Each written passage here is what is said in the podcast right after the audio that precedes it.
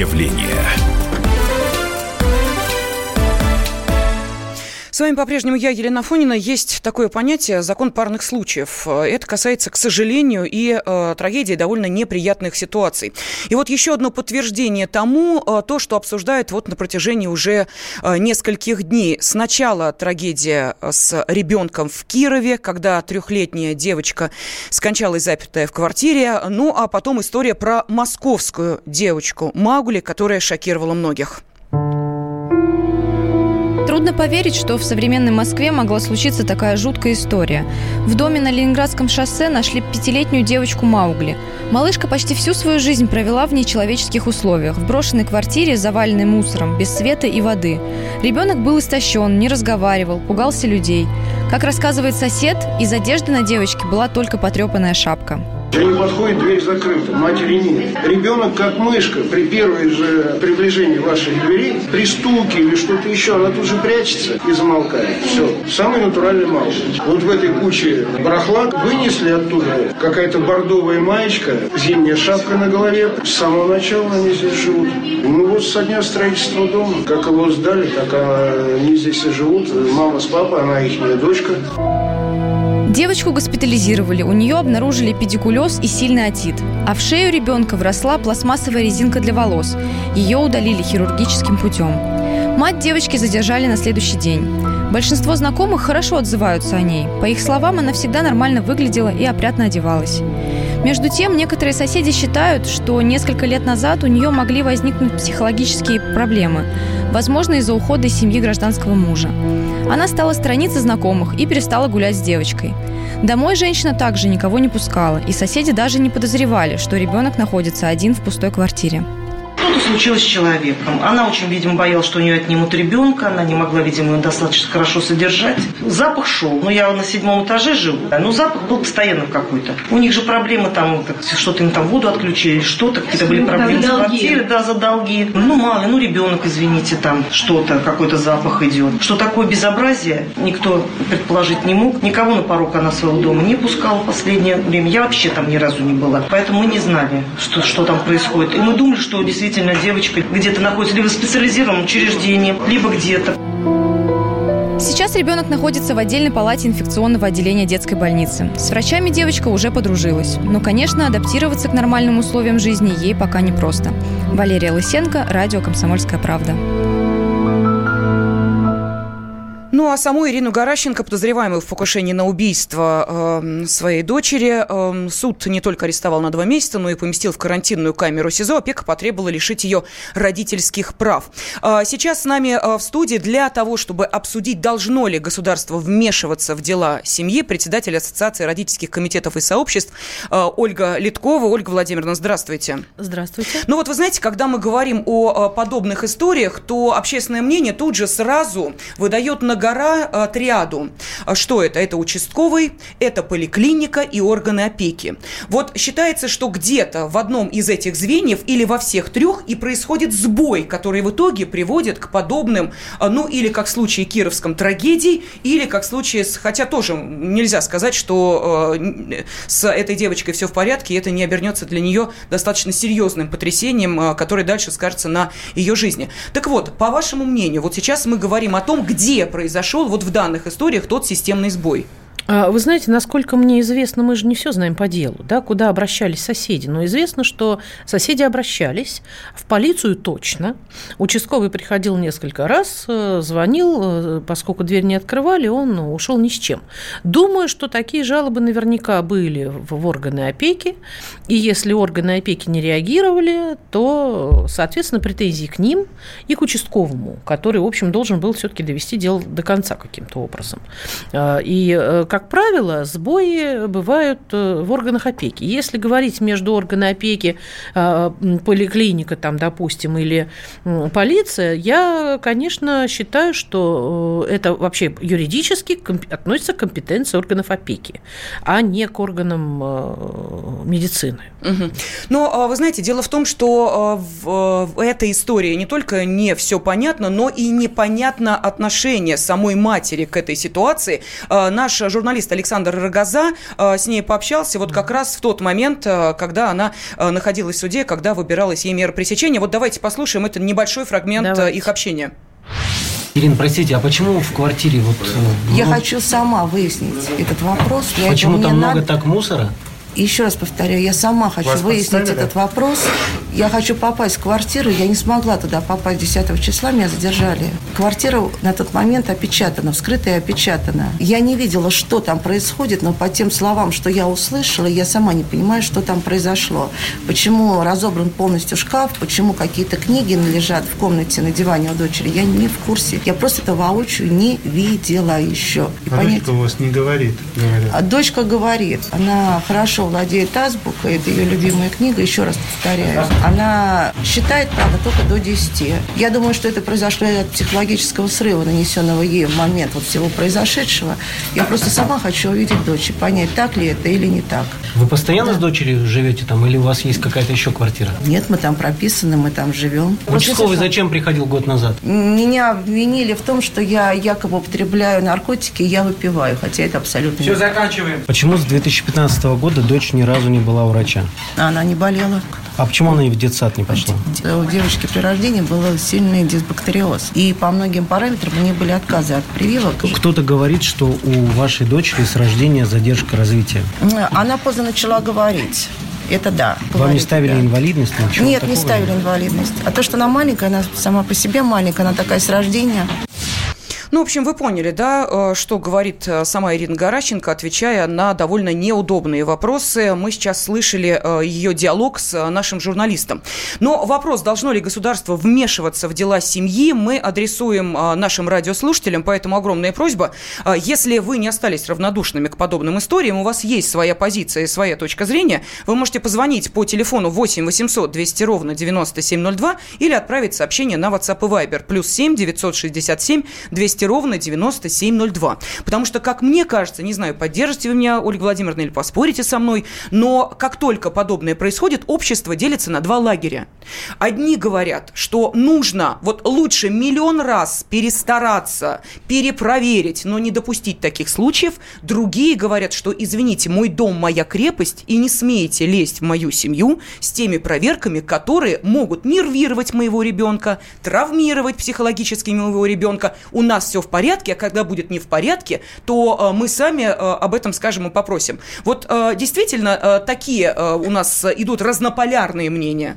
А, вы знаете, может быть, и, но на самом деле, мне кажется, все не настолько вот разнополярно, как вы э, представили, потому что, э, ну, если мое мнение интересует, вмешиваться, конечно, нужно. Государство обязано реагировать, если ребенку угрожает опасность. Но надо разделять, надо делать это по-умному.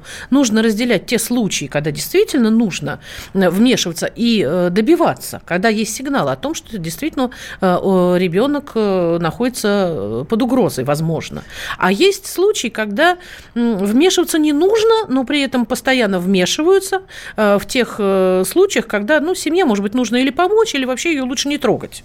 Э, и это вопрос, конечно, такой, где поместить этот водораздел. Угу когда его, когда нужно и когда не нужно. Вот он вызывает, э, безусловно, споры определенные в обществе, потому что, э, ну, я не знаю, как насчет граждан, но часто чиновники считают, что лучше перебдеть, чем недобдеть, потому что им влетает. И сейчас, конечно, к органам опеки вопросы, угу. и, возможно, они тоже пойдут по статье за халатность. Поэтому, конечно, им интереснее перебдеть. А люди хотят, чтобы это было как-то э, достаточно э, объективно э, обоснованно. И поэтому народ в основном не хочет, чтобы по каждому чиху по, по поводу или без повода к ним в семью лезли какие-то тетки ну, подождите, а что определить, что есть чиха, что нет чиха? Ну, давайте возьмем историю из Раменского, подмосковную, да. которая вот на волне того, что происходило с девочкой Маугли, естественно, вызвала ответную реакцию. Когда ребенок в подмосковном Раменском несколько дней, вот его соседи не видели, потом услышали за стенкой плач, вспомнили то, что произошло в Москве, вызвали сотрудников полиции, взломали дверь, девочку из квартиры, что называется, эвакуировали. Потом, Изъяли, да. Совершенно Давайте верно. Своими потом минами. выяснилось, мать девочки – Татьяна ее зовут, она работает пекарем. Она сказала, дочь приболела, поэтому несколько дней в детский садик не ходила. На работу, э, естественно, э, Татьяну ходить, э, на работу Татьяну, Татьяне ходить надо было. Поэтому ребенка она оставляла в квартире одного. Деньги отправлялась зарабатывать. В итоге припозднилась, в итоге девочка плакала, испугалась, в итоге девочку изъяли, и слава богу, что сегодня э, Татьяна попросила вернуть ей дочь, ей, собственно, ребенка вернули. Да, ребенка вот, вернули. Ну и слава что, богу. вот перебдели или как? Проскочила эта ситуация. И надо было действовать так или не надо было действовать? Ну, а если бы не отдали? Сказали, оставляйте ребенка в опасности. Ну, ну вот как? Ну, подождите, опасность нужно выяснить, насколько, силь... Э, насколько реальна опасность. Э, для этого и существуют органы опеки. Э, и слава богу, что в Раменском ребенка вернули и действительно объективно разобрались на этот раз, потому что, ну, там адекватная мать, которая находится в трудной жизненной ситуации, она вынуждена работать, несмотря на то, что, да, у нее есть в этом случае административная ответственность, но это совершенно не означает, что семью надо разрушать. А то, чтобы проверить, я считаю, что что если э, действительно вот есть жалобы и ребенок плачет, э, ну, на, я думаю, проверить-то, конечно, э, надо. Хорошо, давайте обратимся к нашим радиослушателям. После перерыва услышим их мнение. Итак, телефон 8 800 200 ровно 9702. Должно ли государство вмешиваться в дела семьи? Портрет явления. Родные перестали узнавать вас? Коллеги не уважают?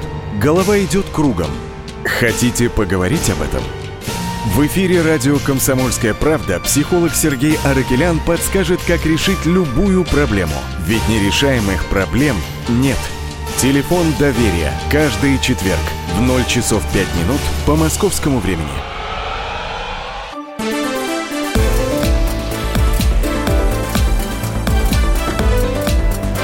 Портрет явления.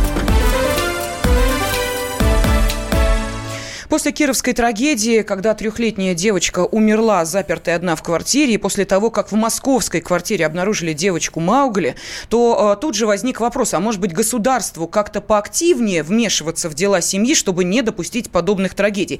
Что скажете вы? Пожалуйста, телефон прямого эфира 8 800 200 ровно 9702. А с нами в студии председатель Ассоциации родительских комитетов и сообществ Ольга Литкова. Вместе с Ольгой Владимировной мы, собственно, и пытаемся разобраться, где же вот тот водораздел, когда э, в вмешательство переходит уже в навязчивость. Мы об этом обязательно поговорим, но давайте сначала дадим слово э, Геннадию из Москвы. Геннадий, здравствуйте. А, здравствуйте, я в эфире уже? Да, вы уже в эфире, пожалуйста. Ага. А, смотрите, первое, у меня будет два направления. Первое, это по а, властям, которые отвечают за органы опеки. Работа органов опеки настолько безобразная, то есть она действует в то же время и активно, и в то же время очень осторожно, как бы не это, а, не переборщить. Смотрите, вот а, два случая, когда мальчик терроризировал своих сверстников в школе, а, вынуждены были а, вступиться родители а, для того, чтобы, значит, использовать так называемый суд Линча над ним – Значит, теперь этих родителей, значит, а, гнобят, но государство довело этих родителей своим а, а, безобразным отношением а, в лице органов опеки, наплевательским, безразличным. Второе, вот это вот Маугли. А, значит, органы опеки тоже как-то находились не отнюдь не на расстоянии вытянутой руки, а значительно дальше. Может быть, осторожничали, может быть, еще что. Но запах соседи чули, они как-то, а, значит, а, в течение года сообщили участковому, участковый пришел, составил акт, видимо. И вот сегодня, значит, когда это дело вскрылось, вскрыли комнату, значит, там безумное что-то безумие в квартире, это достижимо для 21 а, века, и ту позицию, которую сегодня нам заявляют, что все в порядке в стране, Геннадий, простите, бога ради, так государство да, должно активнее вмешиваться? Или все в порядке, да. достаточно уже методов, просто надо их реализовывать нормально? Или все-таки надо поактивнее? Методов, методов не, недостаточно. Недостаточно, все понятно. Вы знаете, я могу сказать следующее, что вот а, если говорить о том, когда вмешиваться, когда не вмешиваться, вот давайте вспомним кировскую историю. И а, наши журналисты поговорили с бабушкой вот этой а, молодой матери, а, чей ребенок умирал в квартире. Вот что она рассказала об отношениях мамы и девочки. Мы ездили гулять, ездили там на детские все эти и праздники, и детские центры развлечений. Кристина, конечно, не была ни разу там, в синяках или еще как-то. Мама, она всегда спокойно уходила, допустим, если я их привозила домой, то она спокойно с ней шла без всяких там, что не было такого, что она не хочу идти, не пойду. В данной ситуации я просто не знаю, видимо, это все было обман. Я не знаю, как квалифицировать действия моей дочери. Либо относиться к этому как полиция, статья 105, часть 2, это убийство. Либо это все-таки, ну, если это был обман, то это на протяжении трех лет. Я не знаю, я не могу ни понять, ни простить. Угу.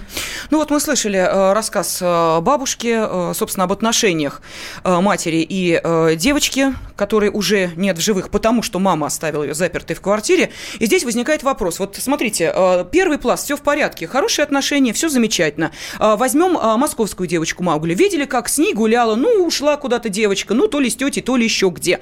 По какому поводу тревогу бить? Это раз. И второй вопрос. Не кажется ли вам, уважаемая Ольга Владимировна, что сложилась какая-то странная странная ситуация, когда органы опеки почему-то воспринимаются как карательные органы. А, я отвечу вам на этот вопрос. Действительно, они воспринимаются как карательные органы. И неспроста. Потому что у нас в законе нет разницы между тем, как, в, в какую семью опека должна вмешиваться. То ли это э, какие-то алкоголики, наркоманы и действительно притоны и опасная ситуация, а то ли это люди, просто нормальные люди, которые нормально живут. У нас органы опеки как бы в любую семью могут войти войти. В любой семье могут э, навести порядок, и с любой семьей на самом деле сделать все, что угодно, вплоть до отбирания детей. Это компетенция органов опеки, она практически ничем не ограничена. Поэтому существуют определенные перекосы. Чем идти в какой-то притон, где неизвестно, как э, две э, женщины придут и что с ними там сделают, там полицию не, полиция уходит от этих вопросов, то в итоге они ходят по тем семьям, которые более или менее там, ну, не очень хорошо социализировались или у которых какие-то проблемы, э, есть сигнал или даже нет сигнала, они рейдами могут ходить, или когда семья обратилась за социальной помощью, или если у семьи есть долг по кварплате, или кто-то угу. потерял работу, вот они по таким ходят, и для галочек начинают с этими семьями работать. Простите, бога ради, в семье девочки Маугли 600 тысяч задолженность по квартплате, да, они у могли бы, Где да, они, они могли бы вообще в, в этом случае случае они не доработали. И мы получаем, что то, как, вот как вот не возьми. Подождите, а, Бог ради, простите, да. а мне хочется спросить, а как это? Вот, э, ну, смотрите, вот э, есть определенный, сколько у них э, район, микро... Ну, районы, да. Районы, там. замечательно. Вот там живет огромное количество семей. Ну, скажем так, у некоторых семей есть долги под квартплате. Они как выбирают, кому они идут, а кому нет? Это лотерея или что? По каким признакам? Как это происходит? Вот можно ответить на этот вопрос? Я знаю о том, что, ну, во-первых, это сигналы, если есть такие сигналы. Угу. Из школы ли, от соседей ли, еще что-то ли. Плюс это какие-то списки тех, кто многодетные, обращались за социальной помощью, угу. еще какие-то. Они берут информацию из разных источников. Э, и э, в итоге получается так, что они часто меры принимают не к тем семьям, которые э, в этом нуждаются. Вот какой не возьми ситуацию, погиб ребенок, что-то случилось, типа вот этот Маугли. Угу где органы опеки? Нет органов опеки. Почему? Да потому что они занимаются совершенно другими семьями, куда лезть не надо.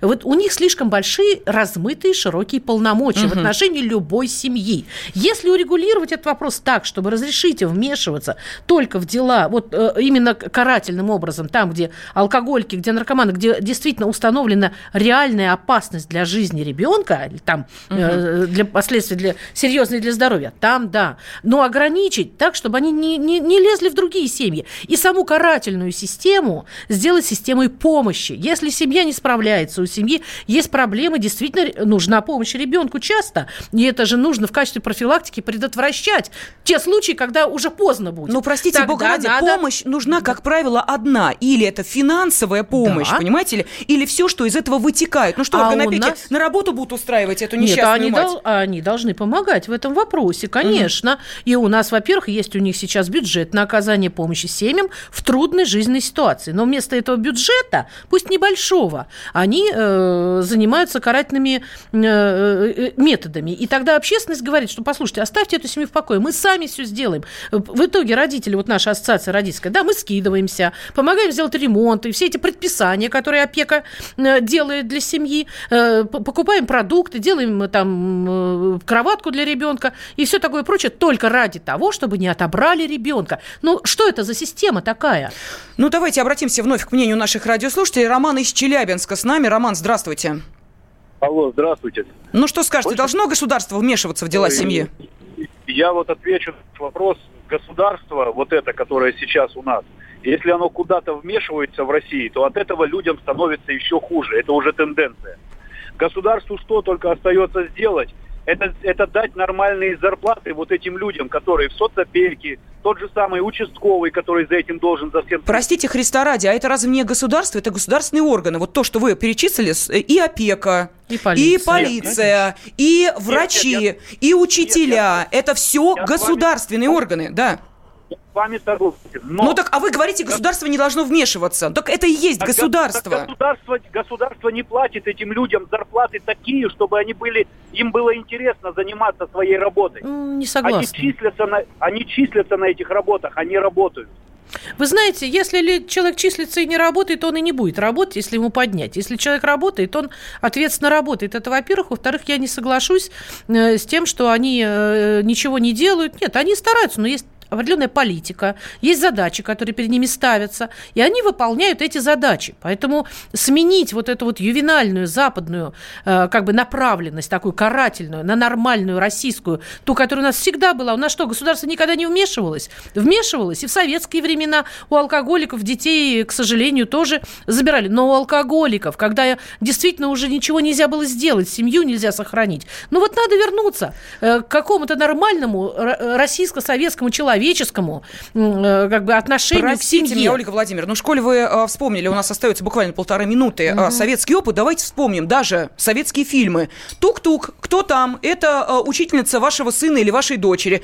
А зачем? А вот хочу посмотреть, как ребенок живет. Вы можете Нет. себе такую картинку представить? Тук-тук. Она приходила да. и говорила для того, чтобы с ребенком сделать уроки, чтобы помочь болеющему ребенку Нет, подтянуться. Не, не только это. Я, я говорю, хочу. Точно. Ну, давайте я вам перечислю за рамками нашего эфира пару-тройку фильмов, где четко видно, что приходят для того, чтобы проверить, как, в каких условиях живет ребенок. Но тогда не отбирали за эти условия. Ну, это понятно. Понимаете? А Вы сейчас, сейчас все боятся. учительницу на порог. Не пущу, вот. если она придет, потому что я знаю, что она придет именно про- меня обвинять, проверять и по- с попыткой сделать так, чтобы обвинить меня в том, что у меня что-то не в порядке, и поэтому могут быть проблемы с опекой.